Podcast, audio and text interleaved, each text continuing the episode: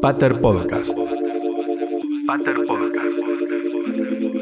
Charlas, ideas y relatos de la paternidad. Pater Podcast. Padre e hijo sentados en una mesa un domingo donde el padre le comenta a su hijo adolescente cómo cuidarse, cómo mantener una relación sexual segura. Esa charla que suena así incómoda. Siempre me pregunté por qué no tuve esa charla. Y una vez que me lo pregunté en el psicólogo, mi psicólogo me respondió medio tajantemente, eso pasa en las películas. Tal vez porque varones verbalizando cuestiones incómodas es casi ciencia ficción. Eh, pero fuera del chiste, es cierto que cuesta muchísimo todavía. Nosotros, vos, yo, no somos tan grandes de edad, no es que venimos de la época victoriana y sin embargo, la represión sobre la sexualidad y sobre conversar acerca de esos temas ha sido y sigue siendo muy grande. Mi recuerdo para aportar en este sentido, no voy a hacerlo autorreferencial porque mm, acá estamos hablando de varones, entonces me voy a ir, en vez de a la charla de casa o a la no charla, me voy a ir a la escuela donde una vez al año había una charla que quedaba a cargo de una multinacional, la que fabrica tampones, esos que tienen glifosato, venían a la escuela a hablarnos de sexualidad o de cambios en el cuerpo y, mm, claro, separaban a las nenas de los nenes, porque no vaya a ser que un varón oiga hablar de menstruación. Para situarme el año. Y 2000, 2001, 2002, más o menos cuando nosotros teníamos 10, 11 años. Digo, no fue hace tantísimo tiempo. Eh, y no creo que siga pasando al nivel de separar nenas de varones, aunque Mm, me reservo ahí la duda, pero mm, digo, así nos han constituido después como personas adultas y así después em, te encontrás con varones que te preguntan, eh, vos podés controlar el sangrado, ¿cómo es eso? Es como ir a hacer pis y una se puede reír, qué ignorante este chabón, pero en realidad nunca nadie se los explicó, así como a nosotras no nos han explicado demasiado, pero medio que lo, vivencias en tu propio cuerpo. Em, a mí también me pasa similar, con la diferencia de que yo iba a una escuela católica de monjas y teníamos la materia salud y adolescencia, donde no recuerdo que hayamos hablado nada, nada de todo lo que venimos hablando ahora, y donde me encontré que a los 30 años, cuando iba a ser papá, em, me iba enterando de cosas sobre la marcha, como me había pasado incluso muchos años de mi vida, eh, y en el médico empezar a entender qué pasaba con el cuerpo de la persona que gesta. Digo, también debe haber algo de eso en la no educación que tuvimos. Y ahora que tenemos esta ley nacional de educación sexual integral que deberían cumplir obligatoriamente todas las escuelas, me parece importante hablar de, la ESI y la paternidad. No en clave de, bueno, lo médico, digo, bueno, el cuerpo de la mujer cambia así, las caderas se ensanchan, no, no en eso necesariamente, sino ¿Qué de ahí hay para empezar a construir esto que decíamos, ¿no? Otras paternidades. Un temazo, porque de maternidades adolescentes hablamos mucho y está bien que así sea. Además, no siempre que hay una maternidad adolescente hay una paternidad adolescente, de hecho, muchas veces no, pero sí las hay, sí existen. A veces siento que se focaliza la cosa también vinculada a la ESI, en la violencia de género, en los abusos, que me parece que está bien, que es válido, que es perfecto, que es lo urgente quizás, pero no sé qué pasará con los debates sobre reproducción y paternidades. Y me parece que estaría bueno hablar con alguien que esté investigando estos temas para meternos un poco en ese mundo y para ver qué hay de todo eso. Mi nombre es Daniel Jones, em, nací en Trelew, en la provincia del Chubut. Tengo 43 años, un hijo de 12 años recién cumplidos que se llama León, al que crío la mitad del tiempo porque estoy separado con su mamá tenemos un arreglo igualitario.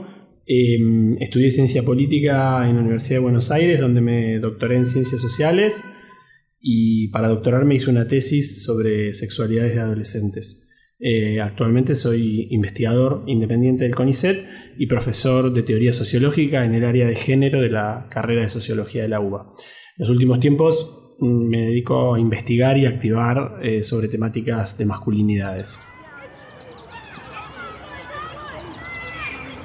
Pensaba que en la ESI está muy linkeada, al menos mediáticamente, con el tema de em, prevenir el abuso sexual, con el tema de eh, erradicar las violencias por motivos de género.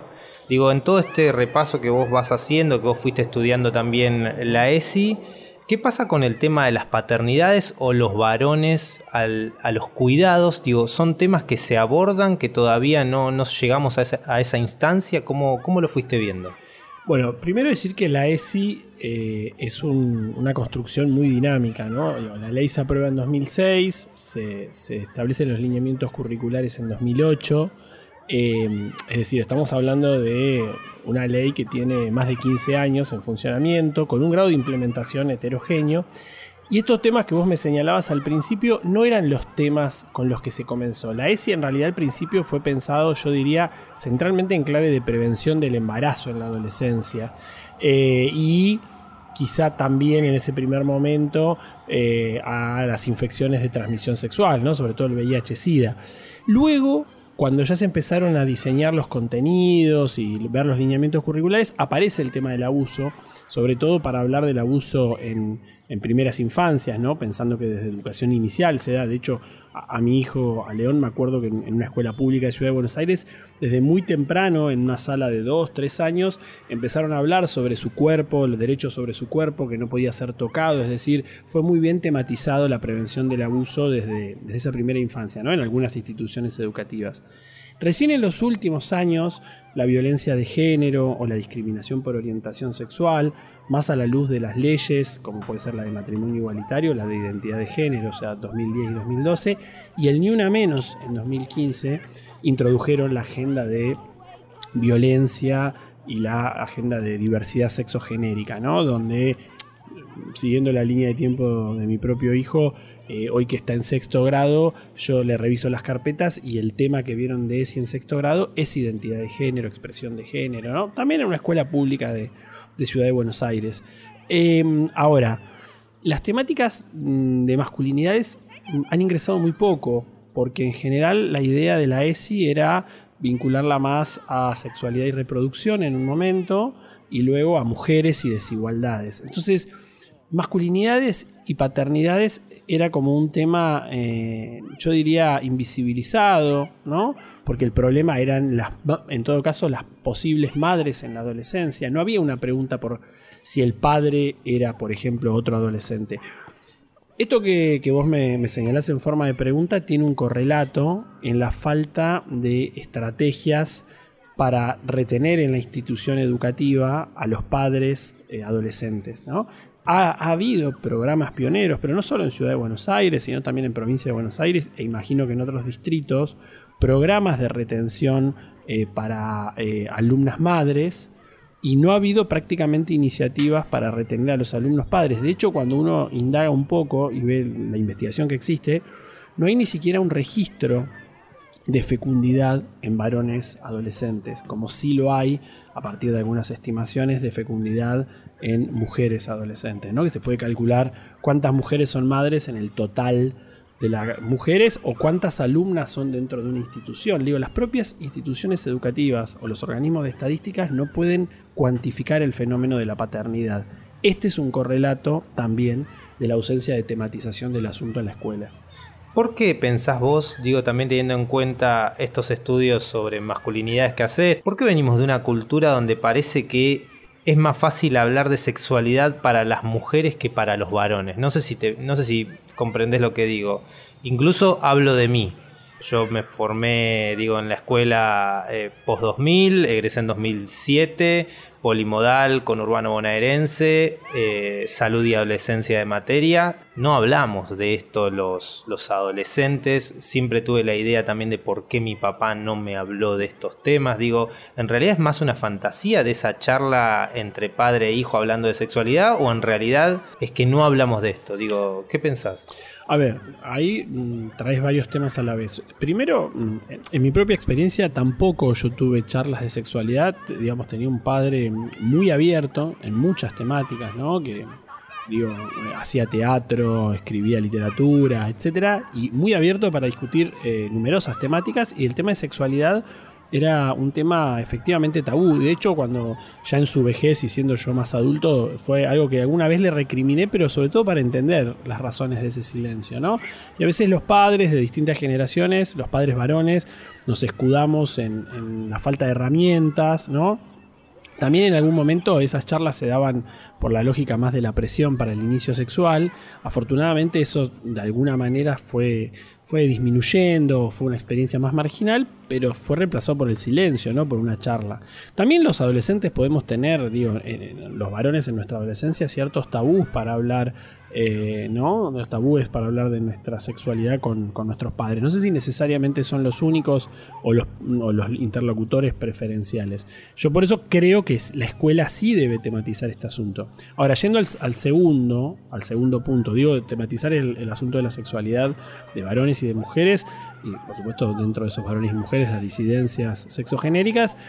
Em, porque no está garantizado de antemano que eso suceda en el hogar y hay ciertas cuestiones vinculadas al ejercicio de derechos y el cuidado de la salud, sin hablar, que también sería deseable, el ejercicio de una sexualidad placentera, que si no son tematizados en la escuela queda librada la suerte que le toca a cada quien en su, en su hogar.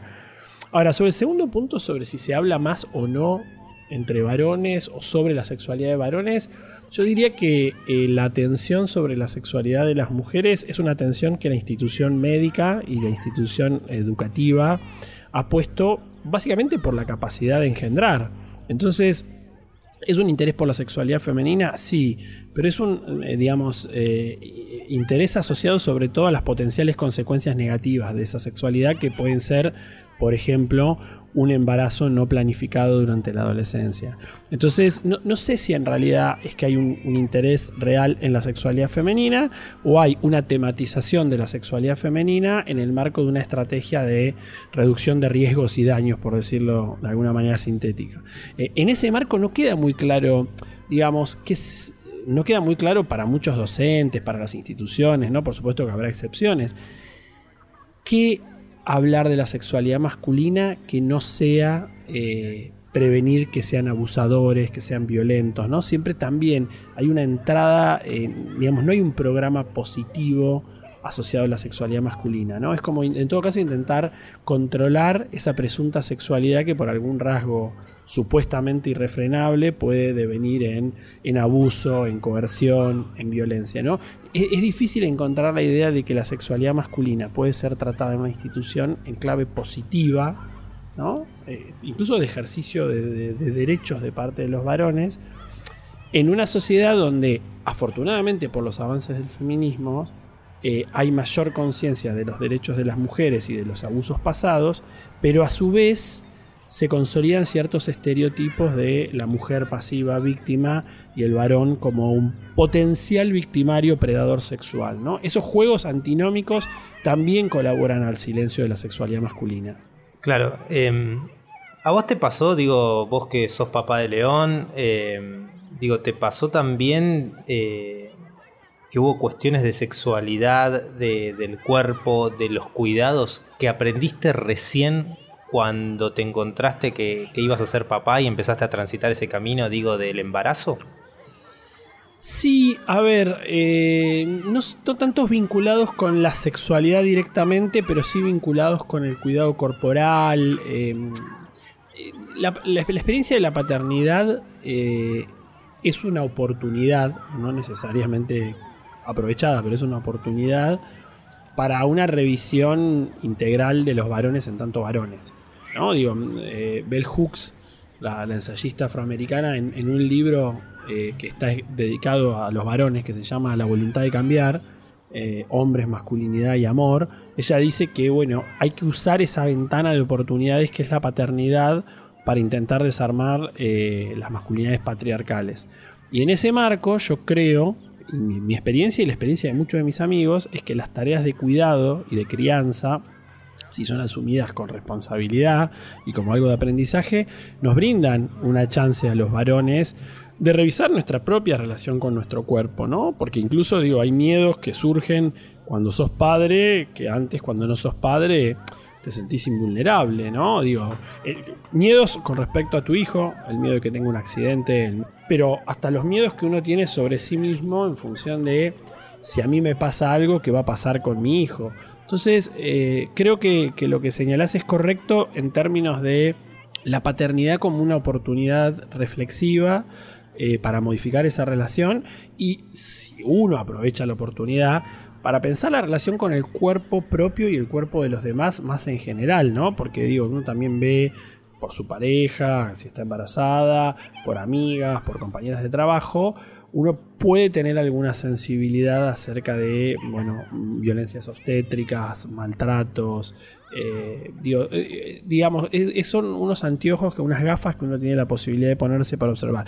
Algunos varones pasan de largo y no lo aprovechan, pero muchos varones que no se definirían jamás ni como feministas, ni como aliades, ni mucho menos, digamos, everyday man, o sea, pibes del día a día, digo, mis amigos del secundario que se dedican a cargar nafta eh, o vender seguros, cuando fueron padres dieron un paso para atrás y modificaron muchas cosas y tienen arreglos bastante igualitarios de cuidado, en algunos casos con muchas más, más horas de cuidado de sus niños eh, que, que las madres, por cuestiones de inserción laboral, de flexibilidad de horarios, etc. Entonces, de vuelta, yendo a, retomando tu pregunta, yo creo que sí, que el ejercicio de la paternidad nos da una oportunidad reflexiva.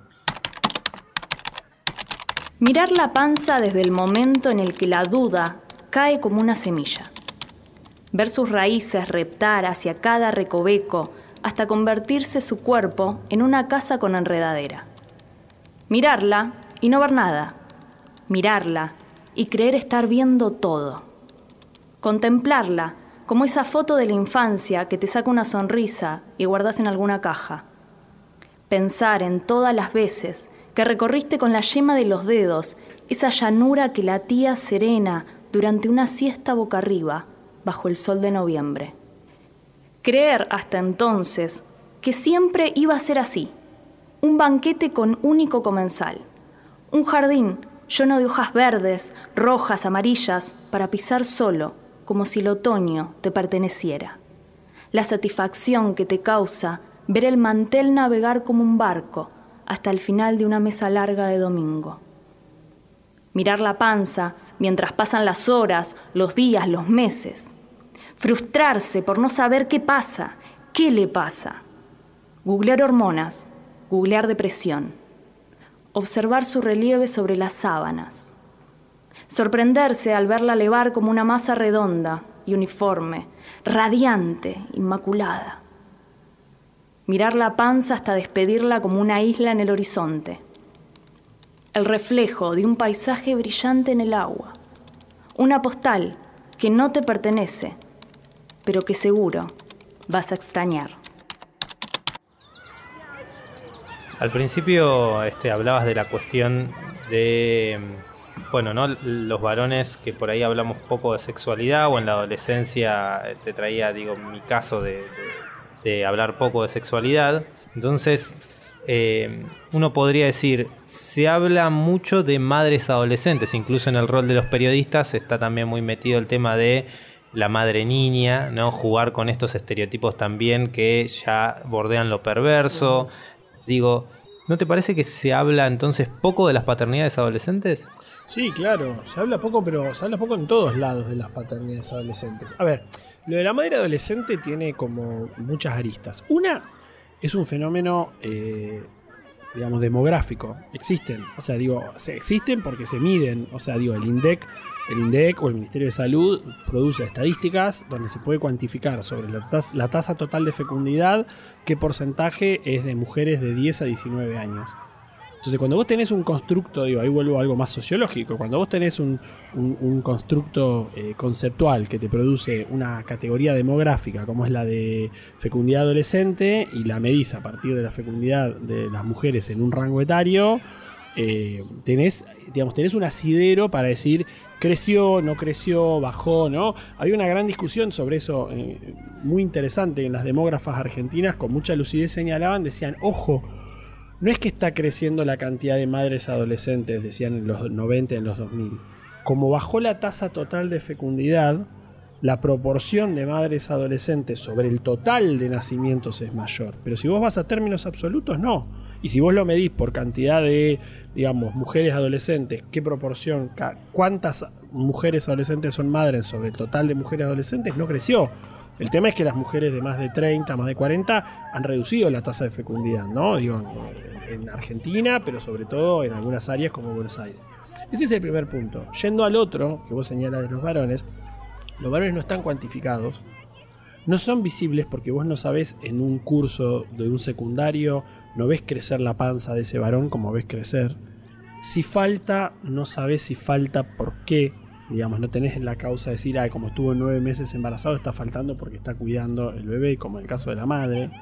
Entonces vos tenés ausencia en los medios de comunicación, ausencia en los constructos estadísticos, ausencia en las estrategias, en la gran mayoría de las estrategias de retención escolar, que arman programas que dicen madres y padres adolescentes y después en los hechos cuando vos vas a las investigaciones eh, no pueden las personas encargadas identificar porque no hay una estrategia de búsqueda de esos padres adolescentes. Y después también está el tema de em, desconocer quiénes son las parejas de esas madres adolescentes. ¿no? Entonces la idea de que, bueno, en algunos casos son abusos intrafamiliares, pero en otros casos ni siquiera son embarazos no deseados.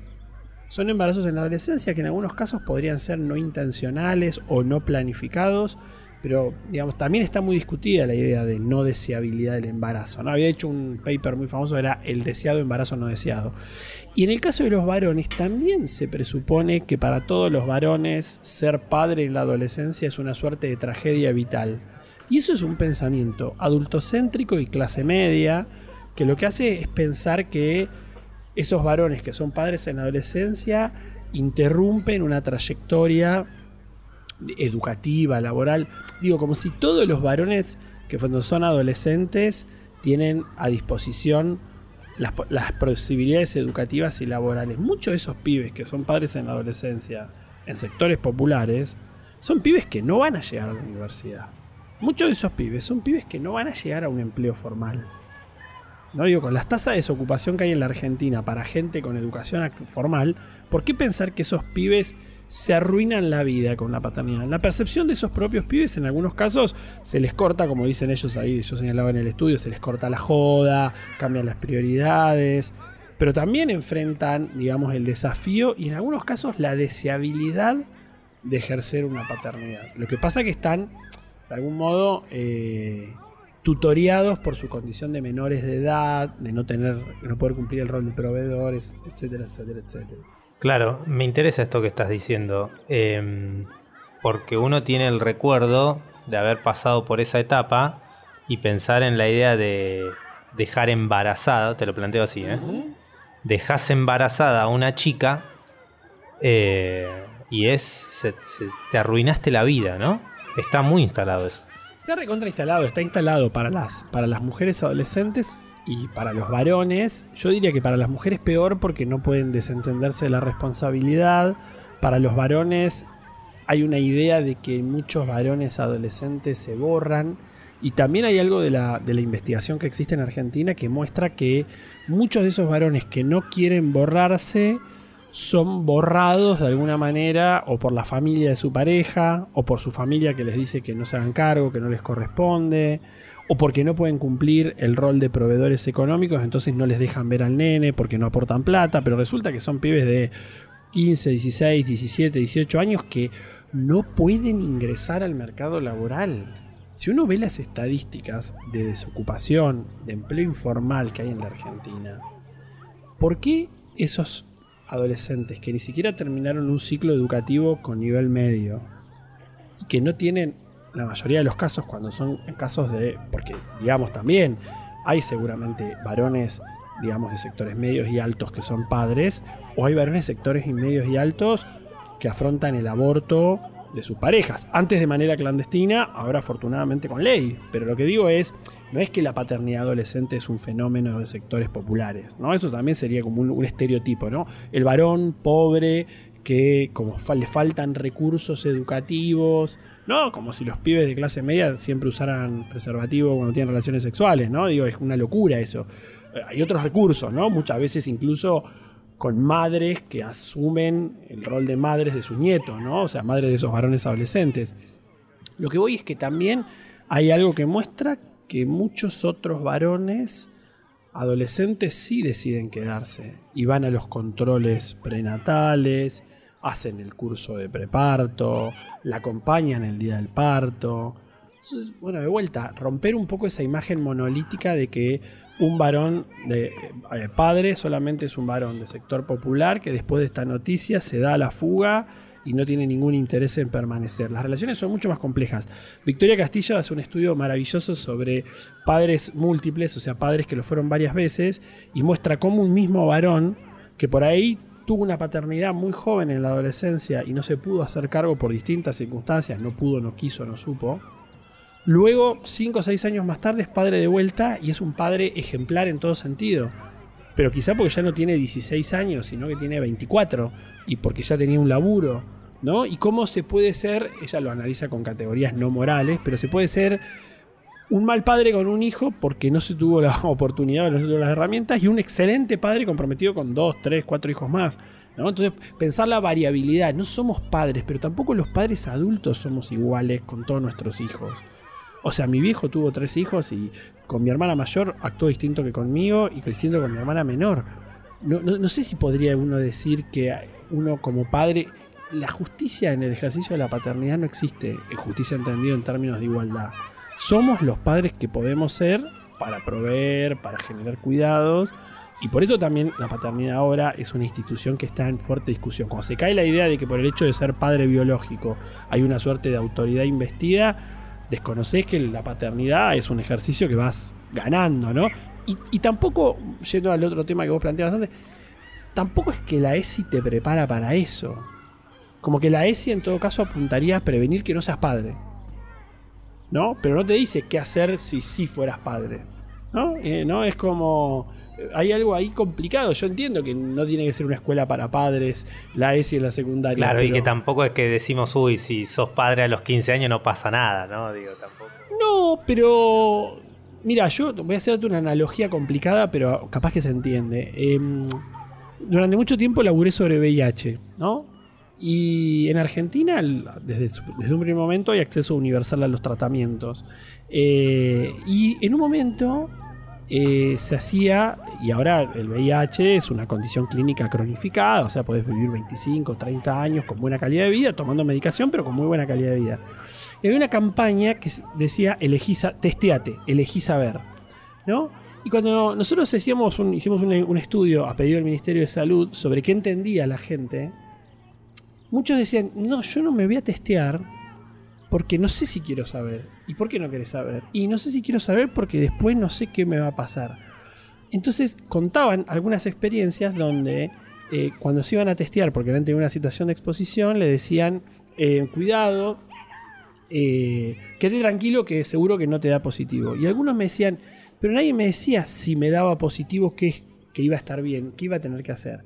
Bueno, acá yo no digo promover la paternidad en la adolescencia, pero sí ofrecer un discurso alternativo de que se puede ejercer la paternidad en la adolescencia, que no es el fin de todos los tiempos, que no puede ser que el motor para prevenir embarazos no intencionales sea eh, atemorizar alrededor del fin de tu vida por ser. Porque ahí afuera está lleno de padres adolescentes que ni siquiera los podemos contar porque no tenemos estrategias para retenerlos, para visibilizarlos. Quizás esos pibes están sentados hoy en el curso todavía y sus preceptores, preceptoras, sus docentes, las autoridades educativas no saben que son padres, porque no, se ha hecho un esfuerzo por captarlos, registrarlos, retenerlos.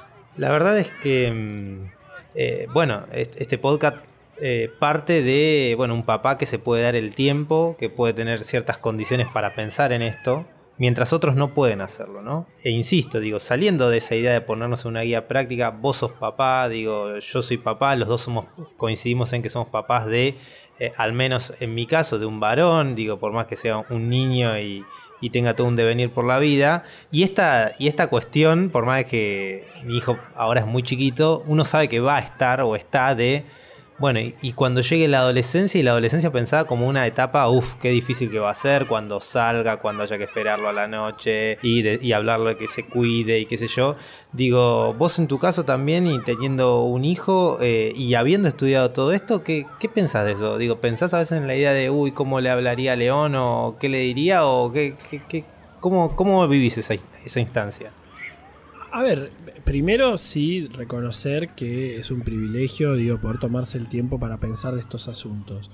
Pero también señalar que muchos padres son buenos padres en un sentido práctico, eh, sin tanta reflexión y discurso. No, no, yo, a ver, no creo que, eh, digamos, eh, ser un padre reflexivo necesariamente garantice un ejercicio mm, más efectivo de la paternidad, ¿no?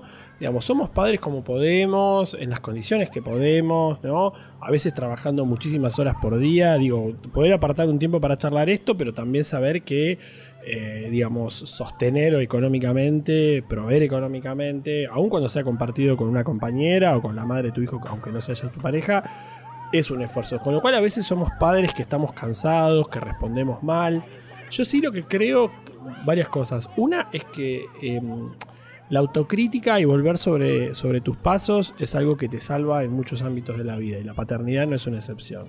Yo muchas veces le pido disculpas a León, desde que es chico. O sea, hago algo, le digo algo, ¿no? Muchas veces, por ejemplo, para poner un límite, y por ahí el límite estaba bien puesto o estaba bien la intención, pero se lo dije mal, le grité o, lo reté en exceso. Entonces, digamos, un primer punto es, bueno, hay algo de ensayo y error en el ejercicio de la paternidad que mientras que vos seas conscientes de que hay error y puedas recapitular y reconocerlo adelante de, de la persona a la que paternás, a mí me parece un montón eso, eso me parece un montón.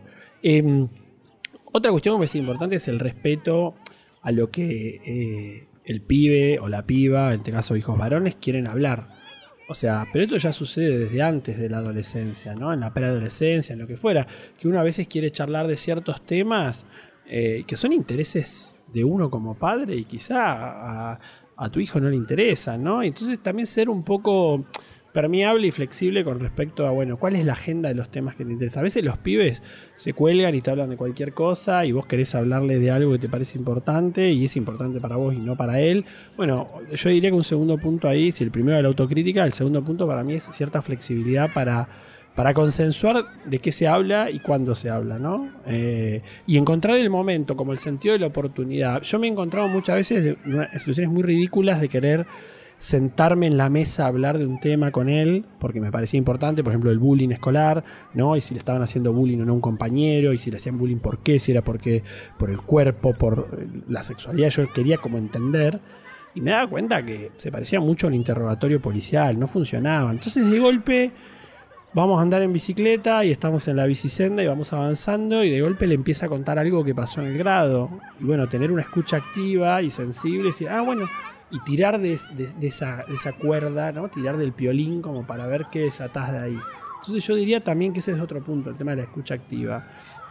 Y después también reconocer que la institución de la paternidad es hiperfalible, que mientras que no hagamos daño adrede y tengamos como la flexibilidad para, cambiar, para escuchar, para, para ver también los cambios de época y que realmente busquemos lo que es mejor para nuestros hijos, eh, digamos, nos criaron generaciones, generaciones de padres que se mandaban una cagada tras otra sin tener mucha autocrítica. No puede ser tan difícil ejercerlo bien, ¿no? Yo a veces cuando dicen, no, y yo la verdad que veo mucha gente, muchos varones de distintas clases sociales, quiero decir esto porque es importante, muchas clases sociales, de distintos niveles educativos, que son buenos padres eh, en, su ejercicio práctico, que se ocupan, que le dan de comer a los pibes, que los llevan al fútbol, que los cuidan en el deporte, que comparten, que lo escuchan, que laburan más para comprarle un regalo, que intentan pasar tiempo de calidad, ¿no? Y esto lo veo en distintos sectores sociales. Por supuesto que si vos laburás 12 horas por día para parar la olla y tenés que levantarte a las 4 de la mañana, se te complica ser un padre presente. Pero mm, yo soy bastante eh, esperanzado, ¿no? Que no es, no es lineal. Y padres que teniendo todas las condiciones materiales nunca conectan con esa experiencia de la paternidad. Pero esto tampoco es tan novedoso. ¿no? La, diferencia con lo que pasó en otras generaciones es que una, ahora hay una conversación pública sobre la paternidad. Salen libros, ¿no? Salen, digo, podcast, eh, hay discusiones en Facebook o en Twitter o, en Instagram, en las aulas surge, se empieza a visibilizar un poco, eh, digamos, el ejercicio de la paternidad. Eh, uno charla con otros padres sobre cómo es ser padre en la plaza, en el club, ve modelos de paternidad, pero tampoco sé si esto es tan novedoso. O sea, lo novedoso creo que es que hay una discusión pública, pero digamos, hace 50 años Florencio Escardó con Eva Giberti sacaron Escuela para Padres, que estaba orientado para padres y madres, y fue un libro que fue bestseller en la Argentina. ¿no? Y traían un psicoanálisis que se popularizaba, se divulgaba. ¿no? Raskowski en la década del 70, los padres que decidieron no ponerle ningún límite más a los hijos leyendo, leyendo Raskowski, bueno, lo mismo. O sea, siempre hubo una pregunta ahí, nunca fue tan inercial. Sí hubo padres que lo hicieron inercialmente y salió como le salió, eh, y otros padres que siempre se han hecho preguntas. Pero creo que es un recontra privilegio. Por eso, cuando a veces se, estigmatiza a los padres adolescentes, ¿no? Digo, bueno, habría que ver si esos padres adolescentes tuvieron la oportunidad de paternar, si las familias de adultos le dieron las posibilidades, si las instituciones educativas los acompañaron, si los sistemas, el sistema de salud les dio un espacio en los controles en el parto y no les vulneró derechos por ser adolescentes, por ser pobres. Eh, me parece que ahí hay una cuestión de respeto de los derechos que está un poquito más acentuada, afortunadamente, en las mujeres para que no padezcan violencia obstétrica o de género en este caso de, las maternidades y la figura del varón padre en la adolescencia queda un poco desdibujada. ¿no? Pareciera que las nuevas paternidades son solamente las clases medias urbanas con acceso a la educación formal, progresistas. Bueno, no, no. Se puede ser un nuevo padre en la periferia de Jujuy, laburando 12 horas por día en una cooperativa. Entonces, y, lo, yo te digo porque lo tengo, tengo contacto, hablo con radios comunitarias, hablo con, sindicatos, eh, y, ves que. El otro día hice una capacitación para delegados sindicales de la Unión Ferroviaria y vinieron un par de delegados jovencísimos con sus hijos a las capacitaciones porque les tocaba cuidarlos a esa hora. Tú decís, bueno, algo está cambiando. ¿Cuándo un delegado sindical ferroviario iba a llevar a un pibe de tres años a una actividad ¿no? formativa. Algo, algo está cambiando, algo sí está mutando. Gracias, Daniel, me encantó hablar con vos. Bueno, gracias a vos, Alan. Hasta ahí Daniel Jones, doctor en ciencias sociales y miembro del Instituto de Masculinidades y Cambio Social. Decíamos, ¿no? Es papá de León, de 11 años y parte de la campaña Paternar interesante hablar de este tema que decíamos que no se habla, que es la ESI vinculada también con la paternidad. Y otro de los temas que no se habla es, o que deberíamos hablar más, a veces pienso no se habla, pero estamos hablando y creo que hay otros que también están hablando, hay que ser también más optimistas, eh, que es la cuestión de la pareja y la paternidad y por ende el embarazo y el rol que jugamos los varones ahí también en cuanto a, a alguien que está gestando y cómo conectarnos y cómo parece que debería haber un desafío de mantener viva la llama. No sé si me explico lo que quiero decir. Este, esta cuestión de, bueno, si va a venir un hijo, entonces esa pareja que se rompe ya no es más una pareja. y a la vez que se anuda. O sea, se rompe en el sentido quizás más de lo libidinal, pero a la vez es como no, si tenés un hijo, para toda la vida con esa persona. Y también es una gran carga, justamente en esta etapa, ¿no? Donde intentamos deconstruir esa idea del para siempre, que después podés estar efectivamente para siempre o no con esa persona, pero intentamos desarmar la idea de que fracasás si después de un tiempo te separás, pero a la vez parece que un hijo te ata, ¿no? Sí, me parece que es un temazo. Eh, así que en el próximo episodio lo tendríamos que tratar. Vale. Esto es Pater Podcast. Idea y realización Alan Benítez. Como editora de género estuvo Ludmila Fernández López. Los relatos fueron escritos y leídos por Marianela Ríos. Y yo, Pablo Ramón, grabé la presentación y los créditos. Gracias por escuchar.